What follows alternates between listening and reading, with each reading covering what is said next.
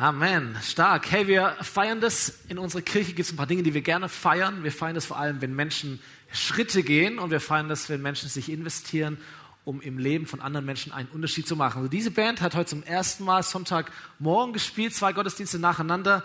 Es hat einen Unterschied gemacht in eurem Leben, weil sie haben euch geholfen, Gott anzubeten. Und hey, lasst uns ihnen einen fetten Applaus geben. Ihnen Danke sagen, dass sie es getan hat. Hammer.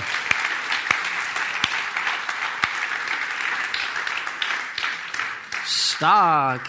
Ich möchte dich auch ganz herzlich begrüßen. 11.15 Uhr ist eine gute Zeit, einen Gottesdienst zu besuchen. Schön, dass du da bist.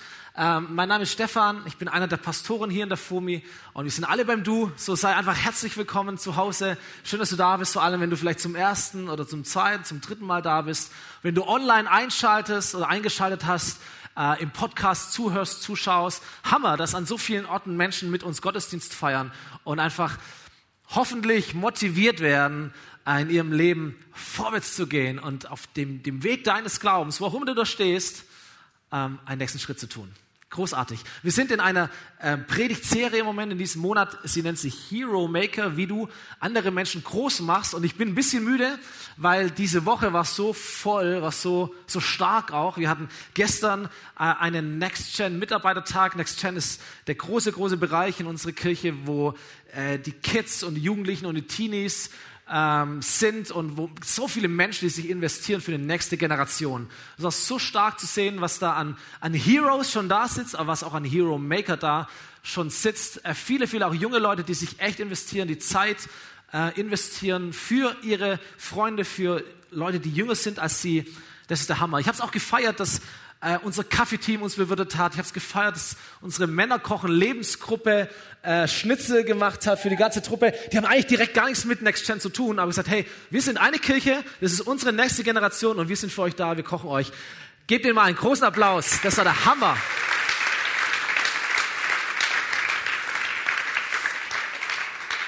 So, und unser Herz ist, dass wir einfach dich motivieren wollen, uns alle motivieren wollen, dass wir in diesem Monat ein paar Dinge lernen. Wie können wir das Potenzial von Menschen in, deinem, in deiner Familie, deine Kids, deine, deine Teenies, hier in der Kirche, in deinem Berufsalltag, in deinen Kollegen, deine Klasse, wo auch immer, wie kannst du das Potenzial von Menschen entfalten für einen richtig großen Traum? So, für uns als Kirche, unser Traum oder der Traum von Gott ist, wo wir uns drunter stellen, dass diese ganze Welt Jesus kennenlernt und ihm nachfolgt. Nicht mehr und nicht weniger. Das ist unser Traum. Und das ist nicht nur eine Aufgabe, dass wir sagen, oh, wir wollen das Potenzial von Menschen dafür entfalten, sondern das ist Kultur für uns. Das ist DNA, das atmen wir, das, das ist etwas, das wollen wir automatisch tun. Und nicht, weil wir es irgendwie müssen, sondern weil wir es wollen. Dieser Satz von Dave Ferguson, ähm, der dieses Buch Hero Maker geschrieben hat, meine Frucht wächst auf den Bäumen anderer Menschen, das prägt so diese ganze Serie. Diese Haltung, es geht nicht um mich, es geht nicht darum, dass ich mich verwirkliche, sondern mein größtes Glück ist es, andere Menschen aufblühen zu sehen, wachsen zu sehen. So, das ist eine Kultur von, von Investment. Wir wollen investieren in andere Menschen, um sie aufwachsen zu sehen. Es ist auch eine Kultur von Glaube zu sagen, hey, da gibt es diesen großen Traum Gottes, aber wir glauben, es ist möglich, dass der sich erfüllt und dass wir da vorwärts kommen, weil mit Gott sind alle Dinge möglich. Und es ist eine, eine Kultur, und darüber spreche ich heute, von Multiplikation, dass wir uns aufmachen und ganz konkret sagen, ich möchte ähm, dich an die Hand nehmen. Ich möchte dir etwas beibringen. Ich möchte dir etwas zeigen. Ich möchte das, was mir gegeben ist, anderen beibringen, die es wiederum anderen beibringen, die es wiederum anderen beibringen, die es wiederum anderen beibringen. Das ist Multiplikation. Und der Traum Gottes ist so groß. Ich sag dir, ohne so ein, ein Denken von Multiplikation kommen wir nicht genug vorwärts.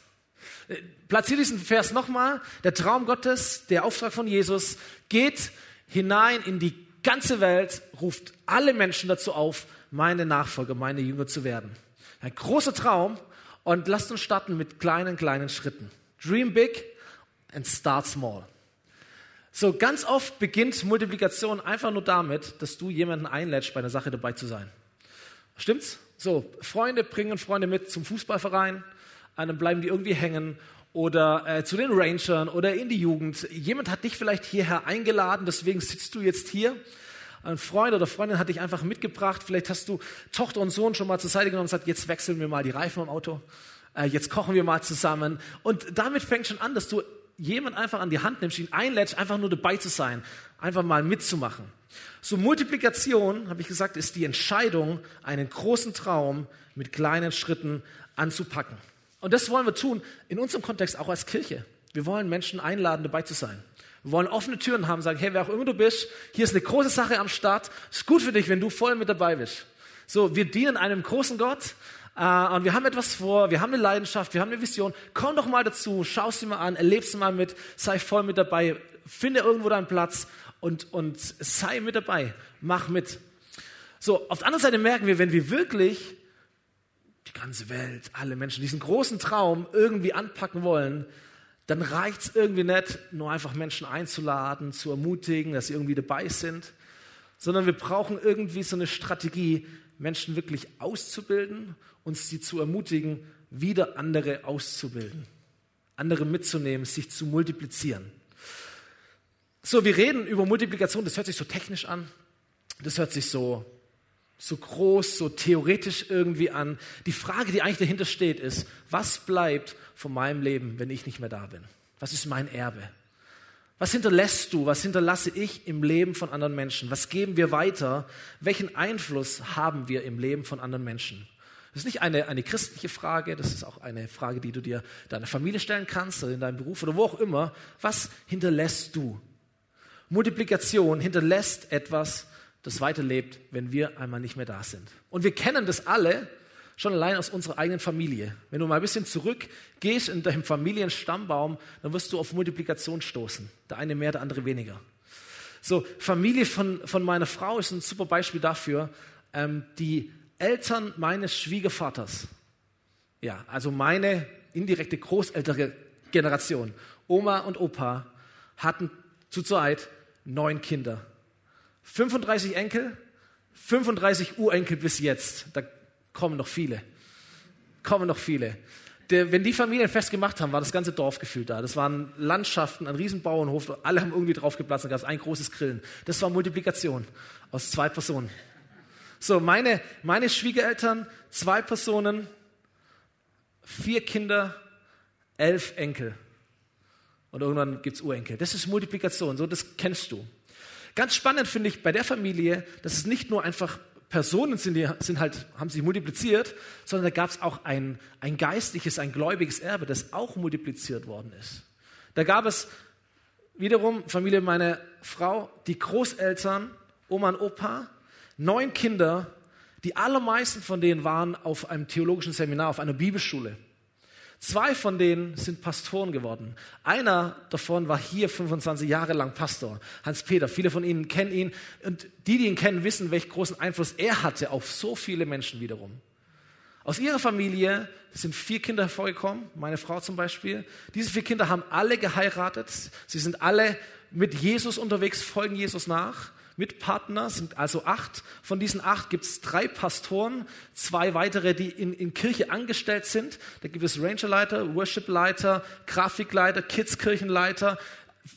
Als Familie können wir eine Kirche machen, theoretisch. So. Da wäre irgendwie alles am Start aus zwei Personen. Das ist Multiplikation. Und da überträgt sich, da steigert sich etwas von Generation zu Generation zu Generation. Deswegen ist es so wichtig, dass wir Next-Gen-Arbeiten machen. Nebeneffekt. So, okay, haben wir den Punkt Multiplikation. So, wer Multiplikation wirklich lernen will, der kommt an Jesus nicht dran vorbei. Eine Person, 2000 Jahre später, zwei Milliarden Nachfolger. Das ist schon ziemlich cool.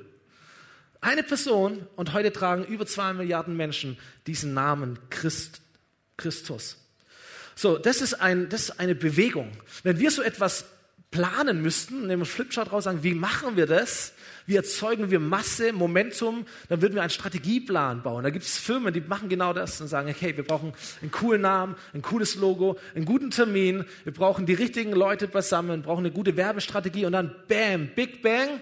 So, wenn wir eine Kirche umbenennen würden, dann würden wir einen Termin setzen, wir würden eine Teamline machen, wir würden alle Menschen versuchen hinzukriegen, würden uns Gedanken machen, wie präsentieren wir den Namen, dass es irgendwie positiv rüberkommt und dann setzen wir einen Termin und sagen, da geht's richtig ab und alle müssen dabei sein. Das ist menschliche Strategie. So, Jesus macht es andersrum. Er nimmt sich ein paar Menschen und investiert sein Leben in diese Menschen hinein mit dem Ziel, dass sie es wieder weitergeben an andere Menschen, dass sie es wieder weitergeben an andere Menschen. Jesus denkt als ein Hero Maker. Jesus denkt multiplikativ. Dream big, start small. Das Geheimnis von Jesus war sein Team. Es waren ganz konkrete junge Menschen, in die er investiert hat, die es wieder weitergegeben haben. Ich möchte dir drei Punkte mitgeben, die ich so entdeckt habe im Leben von Jesus, wie Jesus seine Hero Maker entwickelt hat, Stück für Stück. Das Fundament von all dem habe ich mal genannt, Jesus prägt durchs Beziehung. Jesus prägt durch Beziehung. Es gibt in der, im Neuen Testament, das ist der zweite Teil der Bibel, gibt es vier verschiedene Bücher, die alle das Leben von Jesus betrachten. So wie wenn vier Freunde ins Kino gehen, unterhalten sich nachher aus dem Film, jeder sagt so ein bisschen was anderes, jeder hat andere Schwerpunkte. So findest du die Geschichte, wie Jesus Menschen anspricht und sie in sein Team holt auf ganz unterschiedliche Art und Weise manchmal so Einzelgespräche, manchmal so im Großen und Ganzen. Aber irgendwann hat er diese zwölf Jünger zu sich gerufen und dann war er mit ihnen unterwegs. Und da gibt es so einen Vers, wir überlesen den, ähm, wenn wir nicht aufpassen, den möchte ich mal hier platzieren, aus dem Johannesbuch Kapitel 3. Da ist es danach, ging Jesus mit seinen Jüngern in das Gebiet von Judäa. Dort verbrachte er einige Zeit mit ihnen und taufte. Und wir alle denken, ja, das ist so ein, so, ein, so, ein, langweiliger Vers als Brücke, bis das nächste Wunder passiert. Aber das ist ein, ein sehr, sehr starker Vers. Da wird so ein bisschen das Fundament der Beziehung von Jesus und seinen Heroes beschrieben. Jesus, der Lehrer, der Rabbi, dann die zwölf Schüler, seine Azubis, die er zu sich gerufen hat. Und die Schule, wo die unterwegs waren, war kein Gebäude, kein System, kein, keine Schulfächer, kein so von, von 9 bis 1 Unterricht, sondern die Schule von Jesus, das war eine Beziehung.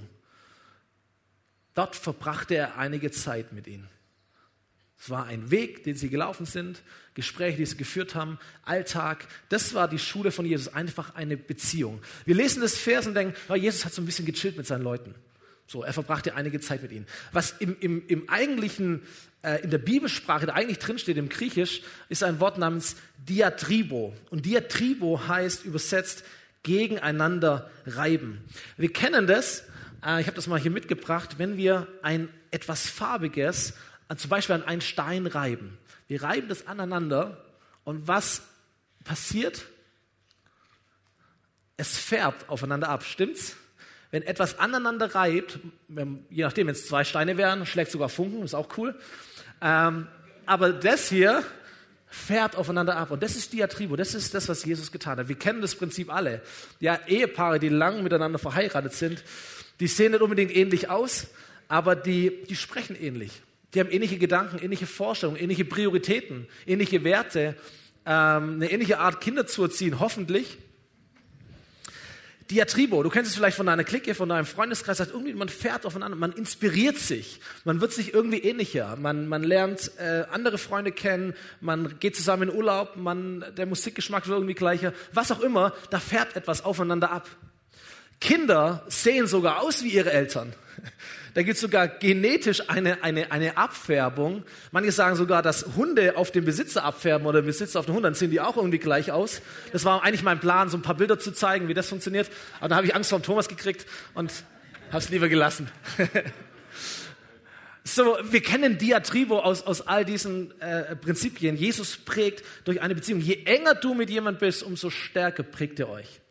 So, äußerlich, man sieht ähnlich aus, aber viel stärker ist eine innerliche Prägung, dass der Charakter ähnlich wird, dass die Werte geprägt werden, dass Berufung geprägt wird, dass Begabung geprägt wird. So, wir Eltern kennen das manchmal total schön. Ich habe drei kleine Kinder. Wenn die Kinder das tun, was du möchtest, weil sie es verstanden haben, nicht was du immer sagen musst, sondern da ist irgendetwas passiert, du hast sie geprägt und sie laufen jetzt auf den Wegen, die du willst.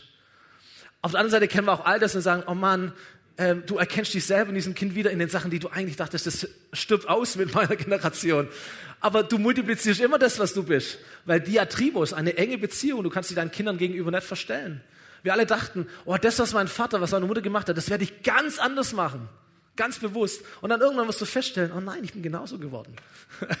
das ist Diatribo. Und du wirst es bei deinen Kindern auch wiederum feststellen. Wir multiplizieren das Gute und wir multiplizieren das Ausbaufähige.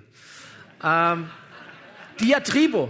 Jesus prägt seine Nachfolger. Und das ist seine Erziehungsmethode. Wenn Jesus seinen Jüngern etwas beibringen wollte, er hat ihnen nicht eine Stunde, er hat ihnen nicht eine Predigt gehalten, das auch, aber nicht nur, sondern er hat Zeit mit ihnen verbracht.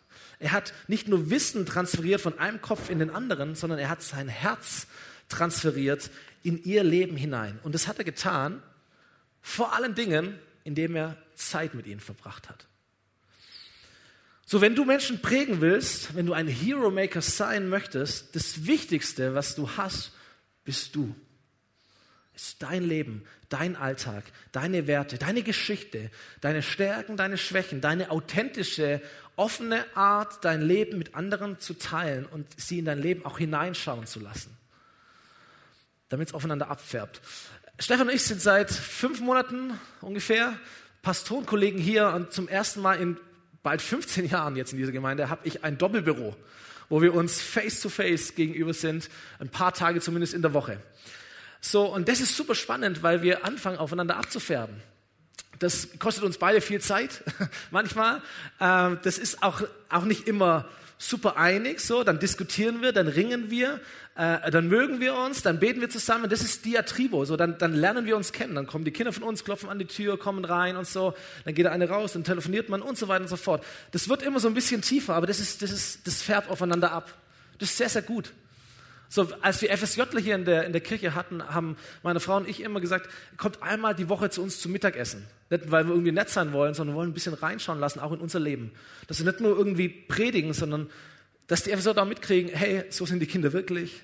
So sieht es da wirklich aus. Das ist unaufgeräumt, das ist unpünktlich, das ist genervt, einen schlechten Tag oder auch einen guten Tag. So ist das Leben halt, wie wir es irgendwie alle natürlich kennen und haben. Das ist großartig. Das ist überhaupt eine super Sache, auch als Ehepaar äh, gemeinsam einen Dienst zu tun oder irgendwo mitzuarbeiten, äh, auch Menschen in der Ehe hineinschauen zu lassen, in allen Stärken und Schwächen. Du wirst sowieso prägen, nimm die Leute mit hinein und mach Beziehung zum Fundament deiner Ausbildung. Erster Punkt. Zweiter Punkt, wie Jesus Hero Maker hervorbringt, ganz strategisch. Jesus bildet zielgerichtet Menschen aus. So, es ist nicht genug, dass wir einfach nur Aufgaben delegieren. Das ist ja schon schwer genug. Also sagen, könntest du mal irgendwie ein bisschen helfen vielleicht. So, äh, könntest du das mal machen? So, Jesus delegiert nicht, Jesus multipliziert. Das, was er hat, gibt er weiter, damit andere Menschen das machen, damit es andere Menschen machen, damit es andere Menschen machen, damit es andere Menschen machen. Es wird immer mehr und immer größer. Nochmal so ein allgemein Vers aus dem Markusbuch anderer Kinozuschauer im Film von Jesus. Jesus ging auf einen Berg und rief zu sich, welche er wollte, und die gingen hin zu ihm. Und er setzte zwölf ein, die er auch Apostel nannte, dass sie bei ihm sein sollten, dass er sie aussendete zu predigen und dass sie Vollmacht hätten, die Dämonen auszutreiben.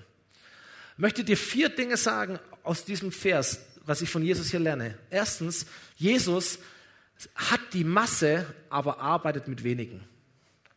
So, da heißt es, er ging auf einen Berg, er rief zu sich, welche er wollte, und die gingen zu ihm. Und von diesen vielen hat er zwölf ausgewählt, sagt, ihr seid meine Leute. Alle anderen dürfen auch dabei sein, aber ihr seid die, in die ich mich investieren werde. Manchmal, wir lieben die Masse. Ich liebe die Predigt vor hunderten von Leuten. Aber der größte Unterschied ist, wenn du investierst in zwei, drei Menschen, die wiederum das weitergeben.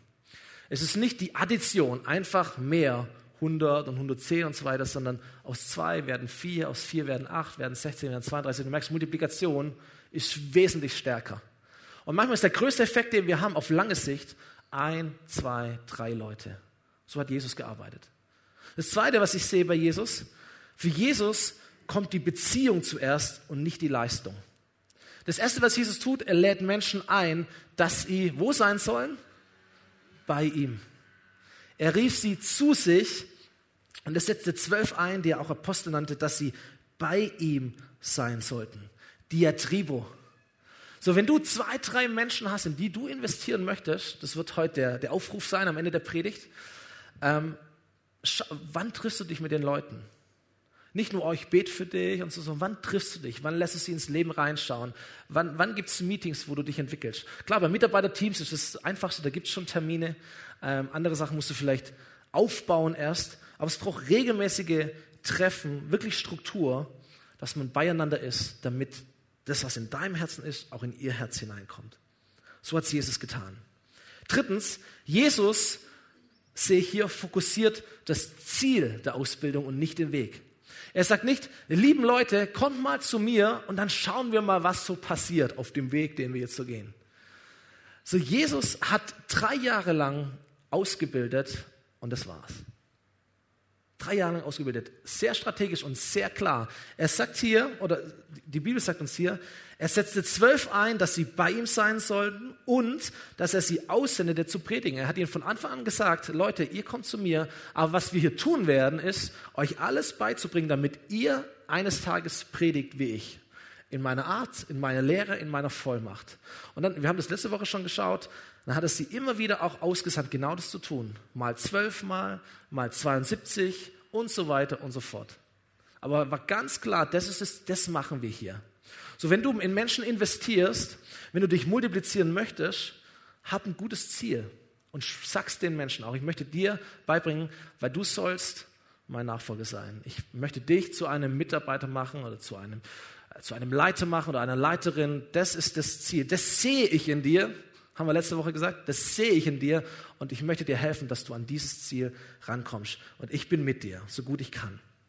Und das Letzte, Jesus gibt seinen Azubis alles und nicht nur so, dass gerade reicht. Es heißt, er setzte zwölf ein, dass sie bei ihm sein sollten, dass er sie aussendet zu predigen und dass sie Vollmacht hätten, die Dämonen auszutreiben. So Jesus sagt nicht nur, ihr könnt jetzt auch mal ein bisschen was machen, aber die letzten entscheidenden Dinge, da bin ja ich dann da, sondern Jesus gibt ihnen volle Macht.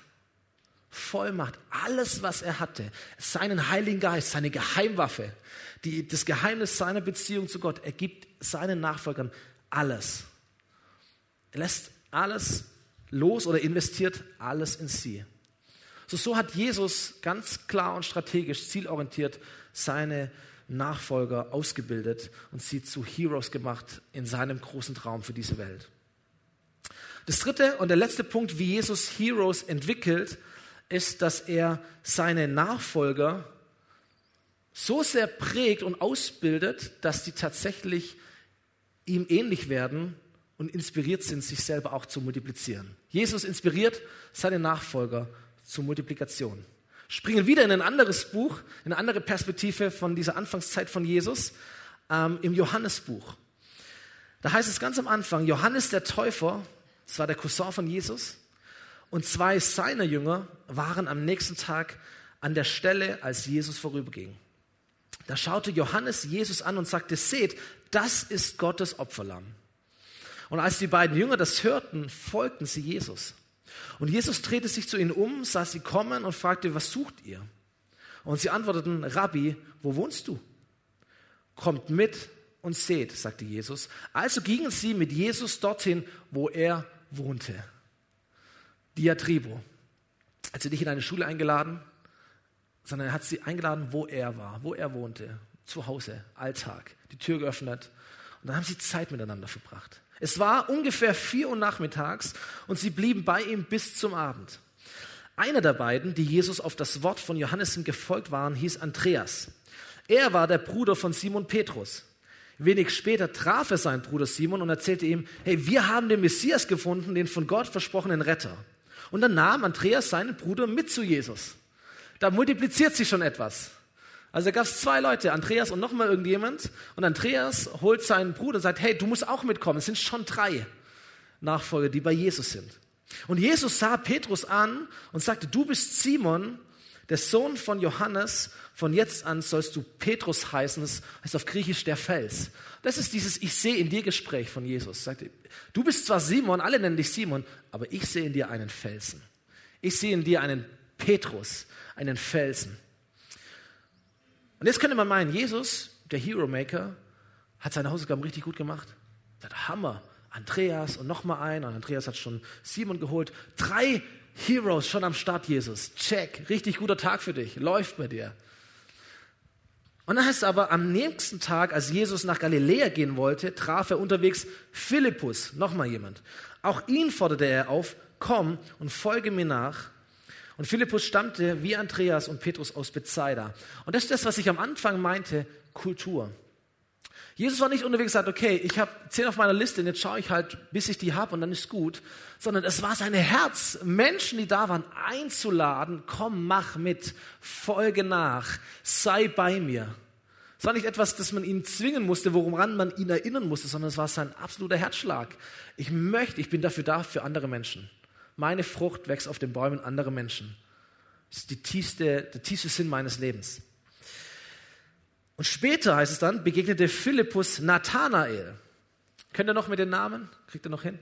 Später begegnete Philippus Nathanael und erzählte ihm das Gleiche, was die anderen auch erzählt haben. Wir haben den gefunden, von dem Mose im Gesetz geschrieben hat und den die Propheten angekündigt haben. Es ist Jesus aus Nazareth, der Sohn von Josef. Nazareth entgegnete Nathanael, was kann von da schon Gutes kommen? Doch Philippus antwortete ihm, komm mit und sieh. Und da dachte ich mir, Moment, komm mit und sie habe ich schon mal gehört. Und habe nochmal umgekehrt und habe gemerkt, das war doch genau dasselbe Wort, das Jesus auch genannt hat. Oder? Als er zu Andreas gesagt hat, komm mit und seht. Und Philippus lernt Jesus kennen und wird von ihm geprägt. Und als er wiederum Menschen einlädt, dazu zu kommen, er nimmt sogar die gleichen Worte wie Jesus die gleichen Argumente, die gleichen Bibelstellen, die gleiche Einladung wie Jesus. Sie machen einfach das, was sie an Jesus gesehen haben, ob er es ihnen jetzt gesagt hat oder nicht. Sie machen ihm einfach nach. Und so multipliziert sich etwas von Jesus zu Andreas, zu Simon, Philippus, zu Nathanael und so weiter und so fort. Dann denken wir, oh, das ist Jesus-Style, der kann sowas. Aber wir stellen fest, zumindest im, im Neuen Testament, da gab es noch ein paar andere Jungs, die haben das genauso gemacht.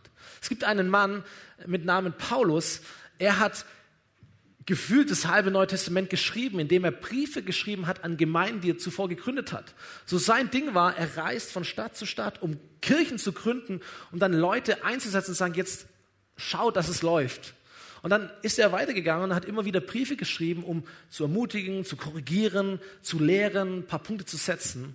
Ein echter, echter Hero Maker. Und einer von seinen drei, vier Leuten, die er in solche Kirchen hineingesetzt hat, war ein Mann namens Timotheus. Timotheus war ein junger Mann, bisschen ängstlicher Mann, bisschen wahrscheinlich unscheinbar, bisschen unsicher, bisschen kränklich. Und Paulus ermutigt ihn und sagt, hey nein, du bist ein guter, guter Mann, du bist ein Hero. Und dann gibt es eine, eine Stelle in dem Timotheus-Brief, den Paulus an ihn schreibt, ganz einfach zu merken, 2, 2, 2, 2 Timotheus, Kapitel 2, Vers 2. Und das sagt Paulus, Timotheus, was du von mir gehört hast, durch viele Zeugen, das befiehlt treuen Menschen an, die tüchtig sind, auch andere zu lernen.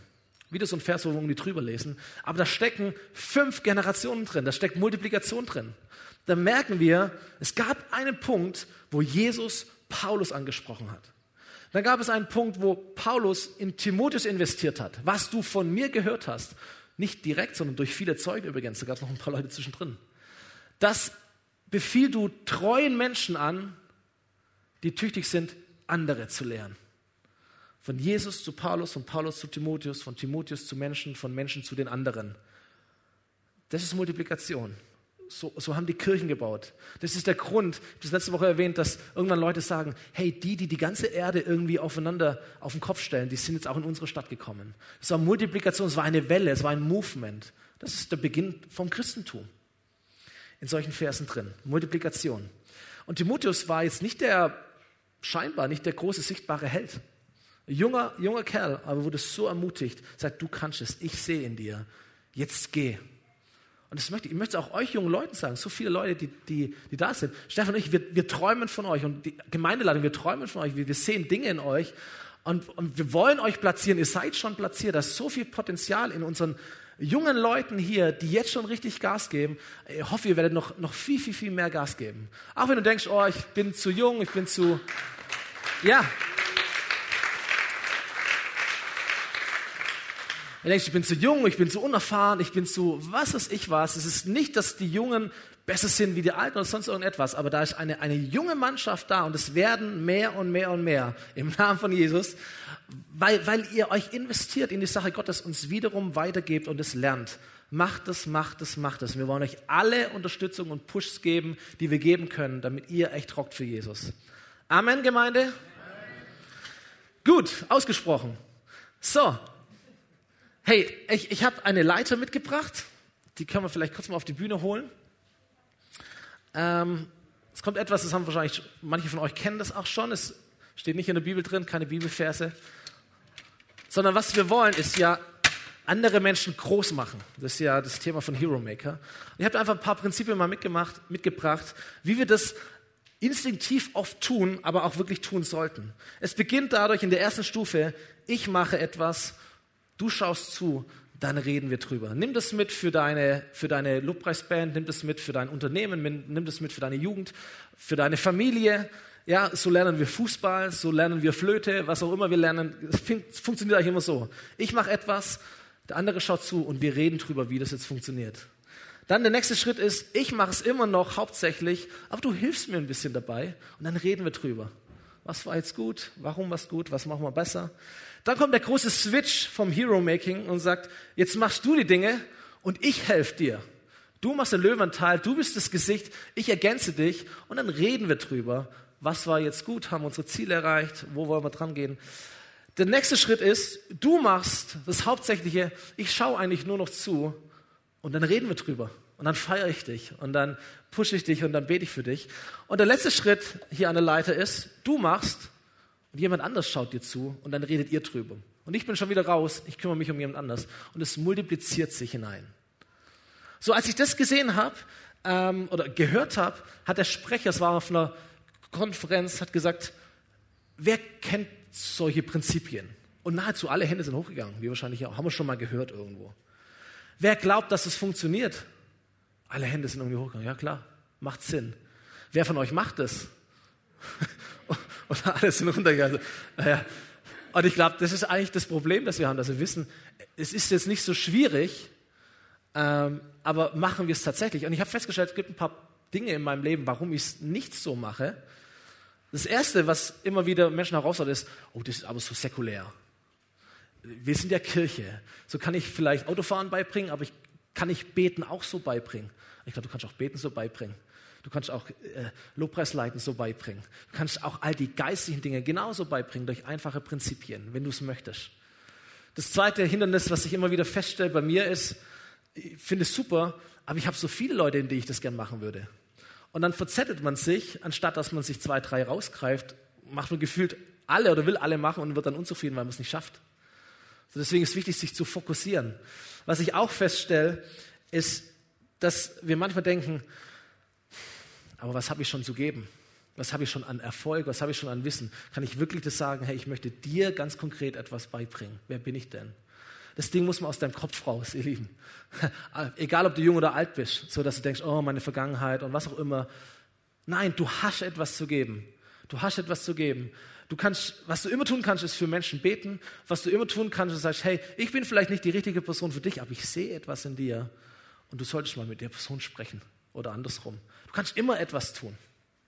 Und was ich manchmal feststelle, ist, dass es so, so verschiedene Stärken gibt. Es gibt die Menschen, die sind unglaublich ermutigend.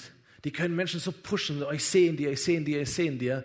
Und dann fragst du dich, ja, schön, dass du alles in mir siehst, aber wie geht das jetzt konkret? Und Menschen sind super ermutigend, aber nicht so stark darin, so einen strategischen Weg irgendwie aufzuzeichnen. Dann gibt es aber Leute, die fühlen sich mit sowas total wohl. Strategie, Wege, Prinzipien, aber die, die erreichen die Herzen der Menschen nicht. Die wüssten, wie es geht, aber, aber man will ihnen nicht so arg folgen, weil sie irgendwie zu belehrend vielleicht sind.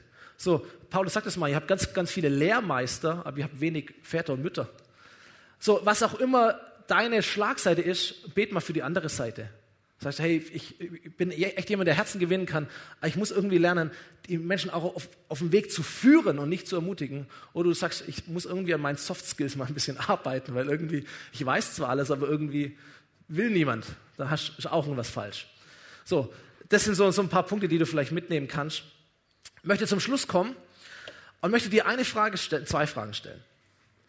Und zwar die Fragen, wer ist dein Azubi und wessen Azubi bist du? Also lasst es uns konkret machen. Wir sind in einer sehr praktischen Serie in diesem Monat Mai. Dream big, start small. Eine Person nach der anderen. So hat es Jesus auch gemacht. Ein Andreas, ein Simon, ein Philippus, ein Nathanael, kam ein Matthäus dazu, ein Zachäus, ein Judas, Johannes, was auch immer. Eine Person nach der anderen. Wenig gescheit machen mit dem Gedanken, es multipliziert sich, ist mehr wie versuchen, die Masse zu erreichen. Uns doch nicht zu schaffen. Eine Person nach der anderen. Ich möchte dich fragen, welche Person hast du auf dem Herzen, in die du ganz bewusst investieren möchtest? Deine Zeit, deine Erfahrung, deine Geschichte, dein Leben, deine Finanzen. Es gibt viele Wege, wie wir Menschen investieren können.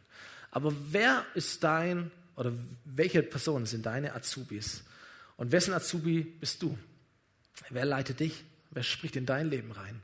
Von wem lernst du? Wer hält dich frisch? Das sind Fragen, die es gut sind, mal zu bewegen und auch zu beantworten. Weil wir wollen das, also als Kirche zumindest, wollen wir es permanent tun. Kultur. Es wird dann anstrengend, wenn man sagt, oh, stimmt, das wollte ich auch noch machen. Wie so eine To-Do, die man irgendwie abhaken muss. Aber jetzt in Fleisch und Blut übergegangen ist, ist es einfach. Sagen, ey, wer, wer, ist an meiner Seite? Warum, vorher haben wir gesagt, warum predige ich ja eigentlich allein? Müsste sich immer fragen, wer, wer, wer kann mitpredigen? Wem, wem müssen wir uns mal zeigen? Wo sind die Leute, die einfach Azubis sind? In den Bands, in den Lebensgruppenleitern, bei den Rangern. So. Es gibt ja diese Strukturen zum Teil schon, äh, aber dass es eine geflügelte Frage ist. Und, wen bildest du gerade aus?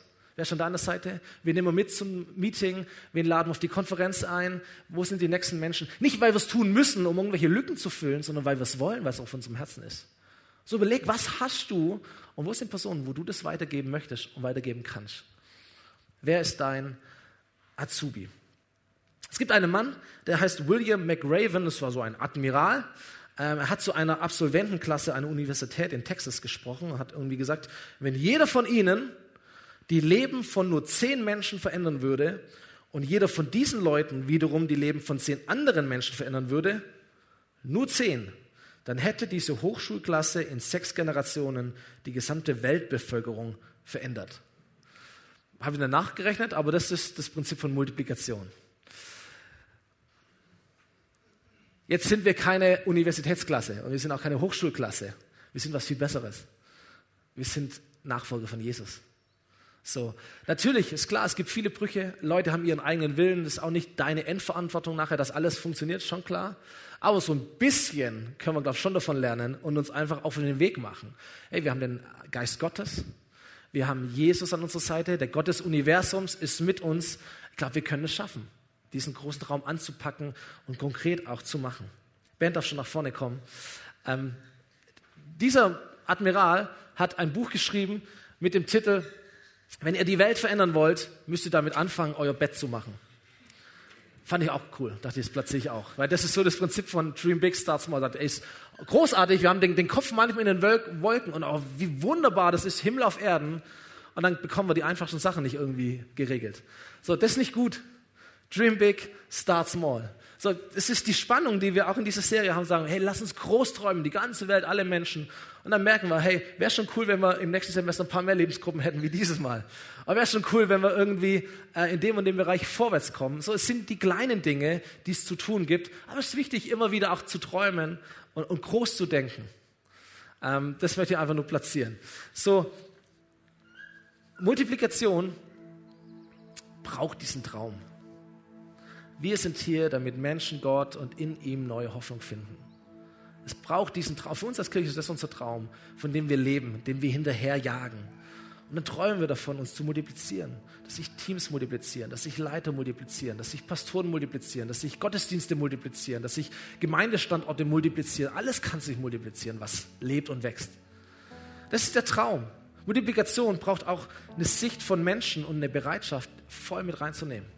Sagt, hey, wir wollen das mit euch machen, nicht nur für euch, sondern mit euch.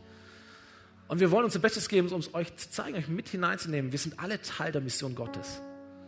Und Multiplikation braucht eine klare, eine klare Entwicklung, ein paar klare Steps. Gute Beziehungen, offene, offene Häuser, offene Herzen, authentische Menschen und ein paar gute Prinzipien. Und dann konkret Leute an die Hand zu nehmen und auszubilden. Und nächste Woche, Teil 4, sprechen wir über diesen Moment, wenn diese Ausbildung zu Ende ist und wir Menschen wirklich einsetzen, sie segnen und ihnen Verantwortung wirklich übergeben. Aber das ist nächste Woche. Lass uns gemeinsam aufstehen und äh, zusammen nochmal beten. Und ich möchte, wir werden gleich noch ein Lied singen. Ähm, das Lied heißt Höher. Und möchte dich echt einladen. Auch zu Hause am Stream, im Podcast möchte dich einladen, dieses Lied zu nehmen um wirklich zu beten und sagen, Gott, welche Person legst du mir aufs Herz? Vielleicht hast du die Person schon lange. Vielleicht sind es die Personen neben dir, äh, vielleicht sind es Leute in deinem Team, in deinem Unternehmen, deine Familie, was auch immer. Aber vielleicht schenkt dir Gott auch ganz neue Personen. Vielleicht zum ersten Mal, vielleicht sagst du, hey, jetzt ist schon Teil 3 von Hero Maker. Wann ist mein Durchbruch? Wann platzt es in meinem Kopf? Sagt, yes, genau, jetzt habe ich es verstanden. Vielleicht ist jetzt der Moment. Wie auch immer. Aber ich möchte beten mit dir, dass du so eine Erfahrung machst, diese Frage beantwortet bekommst. Wer ist mein Azubi? Und wessen Azubi bin ich? Jesus, ich danke dir, dass du uns, uns alle echt ins Leben hinein gesprochen hast. Vielleicht wissen wir schon, vielleicht machst du es und wir haben es noch gar nicht auf dem Schirm, vielleicht haben wir es heute zum ersten Mal gehört. Aber dass du ein riesengroßer Hero-Maker bist und dass du uns ins Leben hineinsprichst und dass du uns auch Stück für Stück führst. Du hast uns gerufen, dass wir bei dir sind. Du investierst dein Leben in uns. Du gibst uns von deinem Heiligen Geist, von deiner Vollmacht. Und du sagst uns auch ganz klar, was du mit unserem Leben tun möchtest.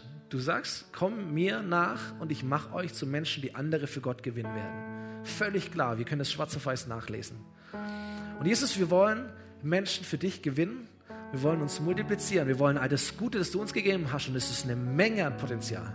Das wollen wir einsetzen und das Beste für dich erreichen und wollen es konkret weitergeben in andere Menschen. Wir wollen sie ausbilden, wollen sie stärken, wollen sie platzieren, wir wollen sie sehen und ermutigen und, und wachsen aufwachsen, aufblühen sehen, Jesus, mehr als je zuvor.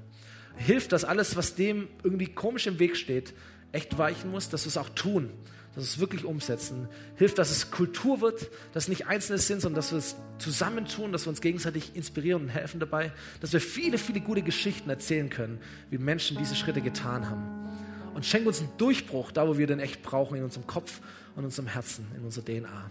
Segne uns für die Kirche, für die Familien, für die Unternehmen, wo wir Verantwortung tragen, unsere Nachbarschaften, unsere Klassen, wo auch immer wir sind, Jesus. Und gib uns Freude daran, dir zu dienen und Menschen aufzubauen. In Jesu Namen. Amen.